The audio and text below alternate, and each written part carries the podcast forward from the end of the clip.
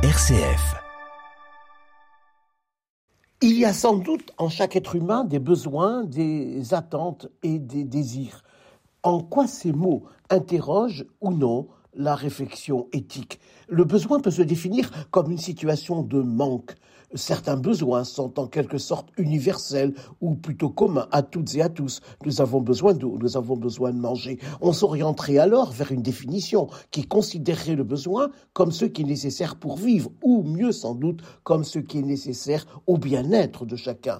La relation de soins, telle qu'elle avait été modélisée par Virginia Anderson, avait conduit à dénombrer 14 besoins fondamentaux. En 1943, Maslow avait organisé ses besoins de manière hiérarchique et pyramidale avec de bas en haut cinq groupes, les besoins physiologiques, les besoins de sécurité, les besoins d'amour, d'affection, d'appartenance, le besoin d'estime de soi et le besoin d'accomplissement de soi. Certes, la théorie de Maslow a fait l'objet de critiques mais en fait, dès ses travaux initiaux, Maslow avait admis que cette hiérarchie n'était pas un ordre fixe. De fait, l'accompagnement de personnes malades en fin de vie montre que le besoin de manger peut s'estomper, alors même que le besoin d'affection est au premier plan. Ce qu'il est sans doute primordial de retenir, c'est que l'existence et la hiérarchie des besoins sont variables d'une personne à l'autre et que la relation de soins ne permet pas d'appliquer à chaque personne un modèle unique, ce qui relèverait d'une bienfaisance paternaliste ou normative. La relation de soins et d'accompagnement appelle à un discernement des besoins propres à chacun. Ce discernement est d'autant plus nécessaire que le besoin n'est pas toujours explicite mais qu'il peut être implicite ou non formulé.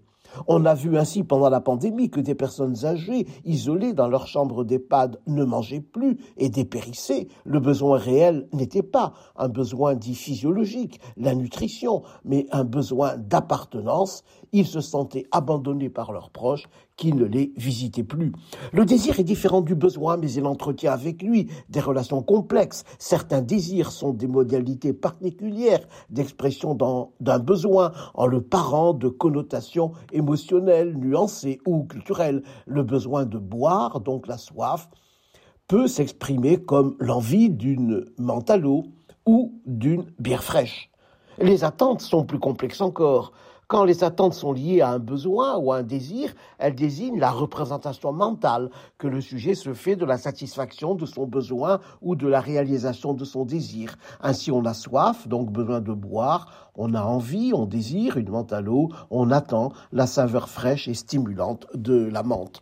Une relation de soins centrée sur la personne nécessite donc une attention particulière à discerner les besoins, les désirs et les attentes de chacune et de chacun. C'est ainsi que le rapport Belmont interrogeant sur les diverses formulations de la justice, demandait entre autres si la justice était à chacun une part égale ou à chacun selon ses besoins. Telle est sans doute l'articulation entre la justice et l'équité. Ainsi, pendant la pandémie, quand vint le temps de la reprise de visites encadrées, fallait-il considérer que la justice était d'allouer une demi-heure de visite à chacun ou d'adapter la durée et la fréquence des visites aux besoins de chaque résident ou de chaque malade hospitalisé? Dès lors, et dans la vision d'une éthique incarnée se pose pour le soignant une question fondamentale. Quel est le seuil au-dessous duquel la non-satisfaction d'un besoin altère le bien-être de manière telle?